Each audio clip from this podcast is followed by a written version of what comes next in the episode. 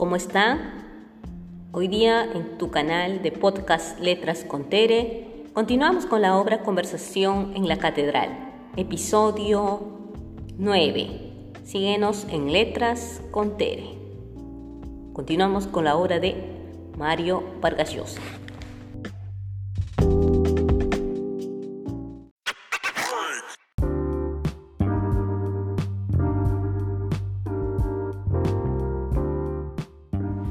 O sea que fue usted el primero en casarse, niño, dice Ambrosio.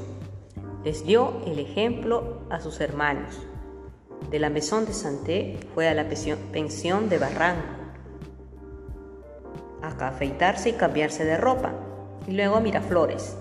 Eran solo las 3 de la tarde, pero vio el auto de don Fermín cuadrado en la puerta de la calle. El mayordomo lo recibió con cara seria. Los señores habían estado preocupados por lo que no vino a almorzar el domingo niño. No estaban la Teté ni el Chispas. Encontró a la señora Zoila viendo televisión en el cuartito que habían hecho acondicionar debajo de la escalera para la canasta de los jueves. ¡Ay, era hora! murmuró estirándole la cara fruncida. ¿Vienes a ver si estamos vivos? Trató de desenojarla con, con bromas. Estabas de buen humor, Zabalita, libre del encierro de la clínica pero ella, mientras echaba continuas ojeadas involuntarias a su teleteatro, siguió riñéndolo. El domingo habían puesto tu asiento. La Tete, Popeye, el Chispa Sicari se habían quedado hasta las tres esperándote. Deberías ser más considerado con tu padre enfermo, sabiendo que cuenta los días para verte, sabiendo cómo lo resiente que no vengas. Piensa, había hecho caso a los médicos, no iba a la oficina, descansaba. Sin embargo esa tarde viste que no Zabalita. Estaba en el escritorio solo con una manta, sentado. Ojeaba una revista y cuando vio entrar a Santiago le sonrió con afectuoso rencor. La piel todavía bruñida del verano se había avejentado, aparecida en su cara un extraño rictus y era como si hubiera perdido 10 kilos. Tienes buena cara, papá, dijo besándolo. ¿Cómo te sientes? Mejor, pero tu madre y el chispas me hace sentir un inútil, se quejó don Germín. Solo me dejan ir un a la oficina, me obligan a dormir siestas y a pasar las horas aquí como un inválido. Solo hasta que te repongas completamente, dice Santiago. Después te podrás desquitar, papá. Ya les advertí que solo aguanto este régimen de fósil hasta fin de mes, dijo don Fermín. Desde el primero vuelvo a mi vida normal. Ahora ni me entero cómo andan las cosas. Deja que se ocupe el chispas, papá, dijo Santiago. ¿Acaso no lo está haciendo tan bien? Sí, lo hace bien, sonrió don Fermín, asintiendo. Él dirige ahora todo prácticamente, serio, tiene buen tino. Lo que pasa es que no me resigno a ser una momia. ¿Quién iba a decir que el Chispas resultaría todo un hombre de negocios? rió Santiago. Después de todo, fue una suerte que lo botaran de la naval. El que no lo está haciendo bien eres tú, flaco, dijo don Fermín con el mismo tono cariñoso y un dejo de cansancio. Ayer fui a tu pensión y la señora Lucía me dijo que no había ido a dormir varios días. Estuve en Trujillo, papá. Me había bajado la voz. Has hecho un ademán como diciendo entre tú y yo. Tu madre no sabe nada. Me mandaron a hacer un reportaje. Me sacaron volando y no tuve tiempo de avisarles. Ya estás grande para reñirte o darte consejos, dijo don Fermín, con su vida siempre afectuosa y algo apenada. Además, ya sé que no serviría de nada. Ah, no creerás que me he dedicado a la mala vida, papá, sonrió Santiago. Hace tiempo que me andan dando noticias alarmantes, dijo don Fermín sin cambiar de expresión. Que te ven en bares, en boats, no en los mejores sitios de Limas. Pero como eres tan susceptible, ya ni me atrevo a preguntarte nada, flaco. Hoy alguna que otra vez, como todo el mundo, dijo Santiago. Tú sabes que no soy jaranista, papá, ¿No te acuerdas cómo tenía que insistir la mamá para que fuera a fiestas de chico? De chico, se rió don Fermín. ¿Te sientes viejísimo ya? No vas a hacer caso de chismes de la gente, dijo Santiago. Son muchas cosas. Pero no eso, papá. Es lo que yo creía, flaco, dijo don Fermín, después de una larga pausa. Al principio pensé que se divierta un poco, pero ya muchas veces, ya con gente de lo peor, no tengo ni tiempo ni plata para dedicarme a jaranista, dijo Santiago. Es absurdo, papá. No sé qué pensar, flaco. Se había puesto serio, Zabalita había grabado la voz. Pasas de un extremo a otro, es difícil entenderte. Mira, hasta preferiría que terminaras de comunista antes que de borrachín y badulac. Ninguna de las dos cosas, papá. Puedes estar tranquilo, dijo Santiago. Hace años que no sé lo que es política. Leo el diario menos noticias políticas. Ni siquiera sé quién es el ministro. Dices eso con un resentimiento terrible, murmuró don Fermín. ¿Te pesa tanto no haberte dedicado a tirar bombas? No me lo reproches, te di un consejo. Tú toda la vida te has pasado dándome la contra. Si no te has hecho comunista, será en el fondo porque no estabas tan seguro. Tienes razón, papá. No me pesa nada. No pienso nunca en eso. Solo te estaba tranquilizando. Ni comunista ni badulac. No te preocupes. Conversaron de otras cosas en la cálida atmósfera de libros y maderas del escritorio. Poco a poco don Fermín había ido tomando ánimos para abordar el tema eterno. Vuelve a casa, recíbete de abogado, ya sé que no te gusta que te hable de eso, fue la última vez que trató Zabalita. Ya sé que me arriesgo a espantarte de la casa de nuevo si te hablo. No digas a defecios, papá. Cuatro años no es bastante flaco. ¿Se había resignado desde entonces Zabalita? Ya no te has hecho bastante daño, ya no nos has hecho bastante daño. Pero sí me he matriculado, papá. Este año me vas a meter el dedo a la boca. ¿O habías seguido rumiando hasta el final?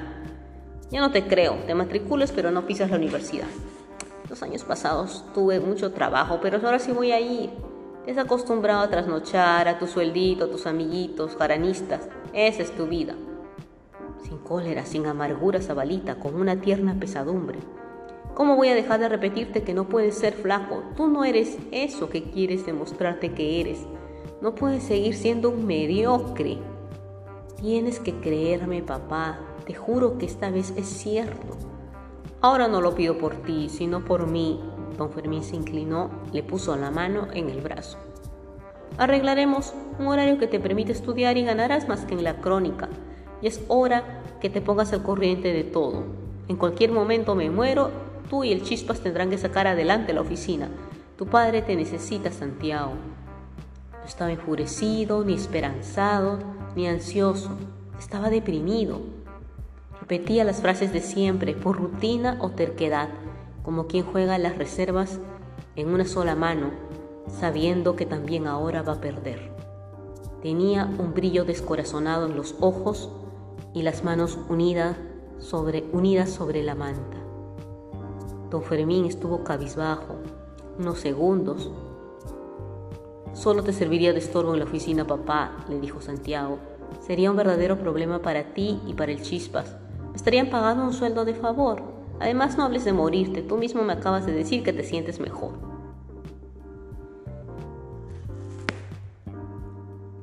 Piensa, solo decirte que me darías la alegría más grande si un día entras por esa puerta y me dices renunciar al periódico, papá. Pero se cayó. Había llegado la señora Zoila jalando un carrito con tostadas y tacitas de té. Vaya, por fin se había acabado el teleteatro. Comenzó a hablar de Popeye y la Tete. Popeye quería casarse, pero la Tete era una criatura. Ella les aconsejaba un tiempito más. Ah, vieja de tu madre, no quiere ser abuela todavía, bromeaba don Fermín. Y el chispa se hizo enamorada, mamá. Ah, Caris, está muy encantado. Estaba bien encantadora, vivía en la punta, hablaba inglés, tan formalita, seriecita. Ay, menos mal que a pesar de tus locuras, Todavía no te ha dado por ahí, dijo cautelosamente la señora Zoila. Supongo que tú no estarás pensando en casarte, ¿no? Pero tendrás enamorada, dijo don Fermín. ¿Quién es? Cuéntanos, no se lo diremos a la TT. No tengo, papá, palabra. Pues deberías, ¿qué esperas? dijo don Fermín. No querrás quedarte solterón como el pobre Clodomiro. La TT se casó unos meses después que yo, dice Santiago. El Chispas, un año y pico después.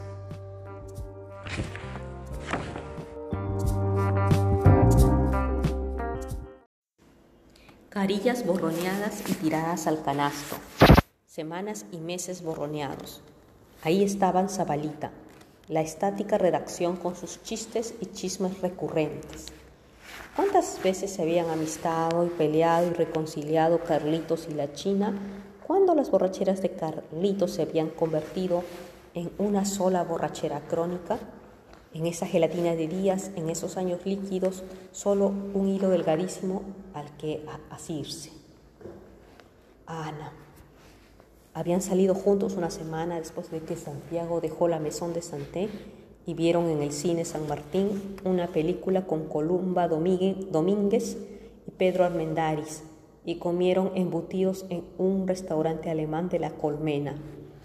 Jueves siguiente, chile con carne en el Cream Rica del Girón de la Unión y una de toreros en el Excelsior. Luego todo se atomizaba y confundía. Tés en las vecindades del Palacio de Justicia, caminatas caminatas por el parque de la exposición, hasta que de pronto en el invierno de menuda garúa y neblina pertinaz, esa anodina relación hecha de menús baratos y melodramas mexicanos había adquirido una vaga estabilidad. Ahí estaba el Neptuno, oscuro local de ritmos sonámbulos, parejas ominosas bailando en las tinieblas, estrellitas fosforescentes, su olor a trago y adulterio Estabas preocupado por la cuenta, hacías durar el vaso avaramente, calculabas. Ahí se besaron por primera vez, empujados por la poca luz, la música y las siluetas. Estoy enamorado de ti, Anita. Ahí tu sorpresa al sentir su cuerpo que se abandonaba contra el tuyo. Yo también de ti, Santiago.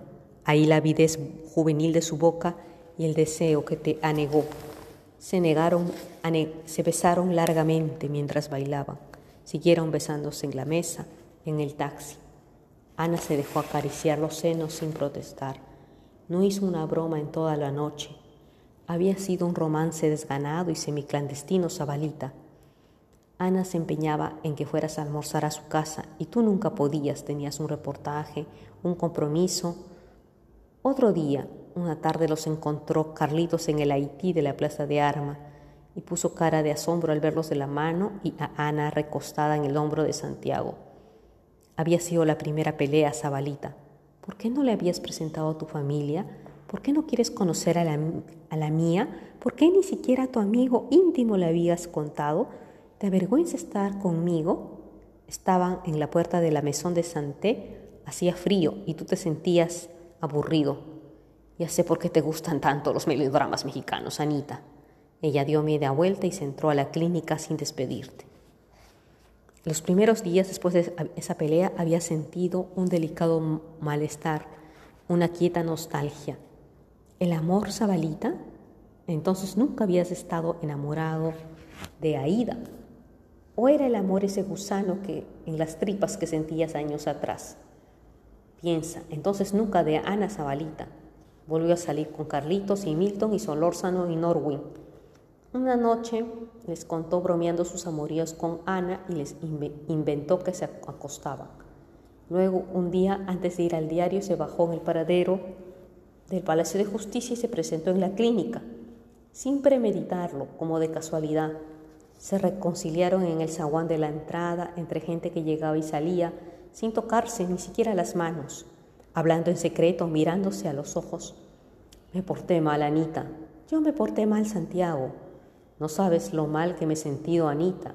Y yo he llorado todas las Santiago.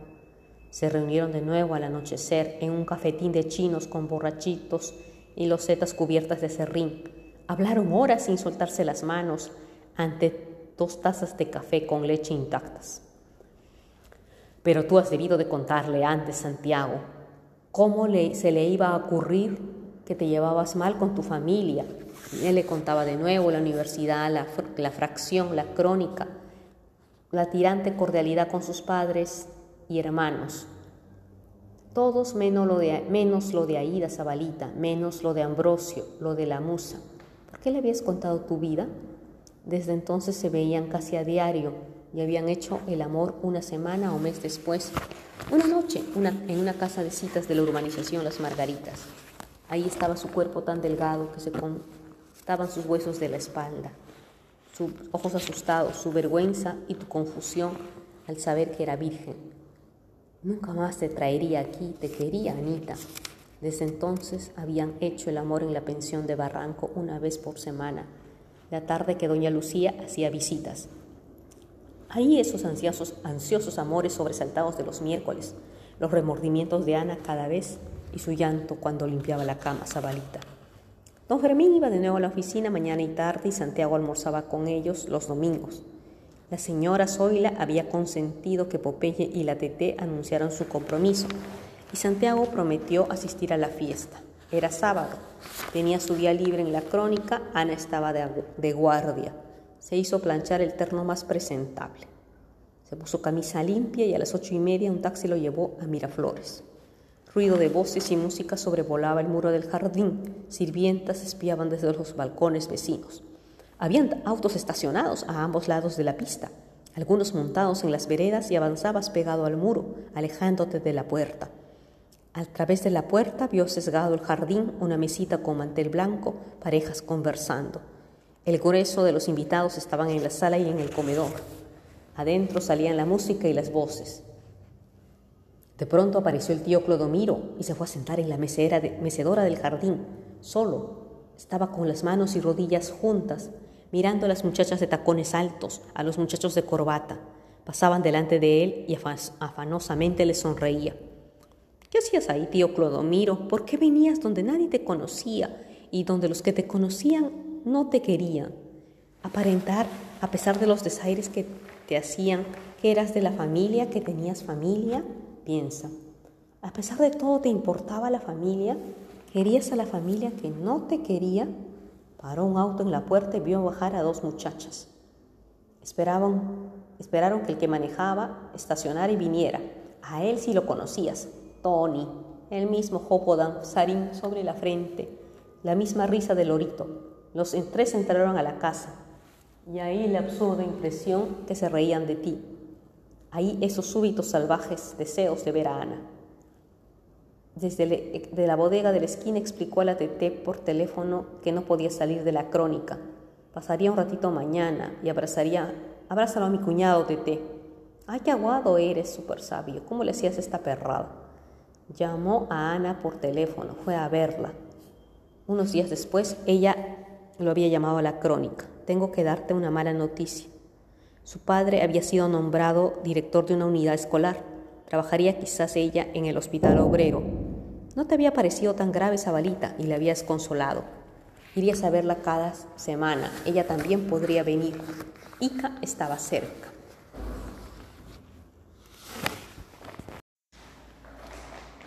Y bien, con ello concluimos este episodio, un episodio más de la obra del genial Vargas Llosa, Conversación en la Catedral. Como vemos, Zabalita, al parecer, habrá encontrado el verdadero amor. Ya veremos qué sucede con la historia de estos dos tórtolos y se reconciliará definitivamente con su familia. Síguenos aquí en tu canal Letras con Tere y continuaremos con Conversación en la Catedral de Mario Vargas Llosa. Hasta la próxima sesión. Letras con Tere.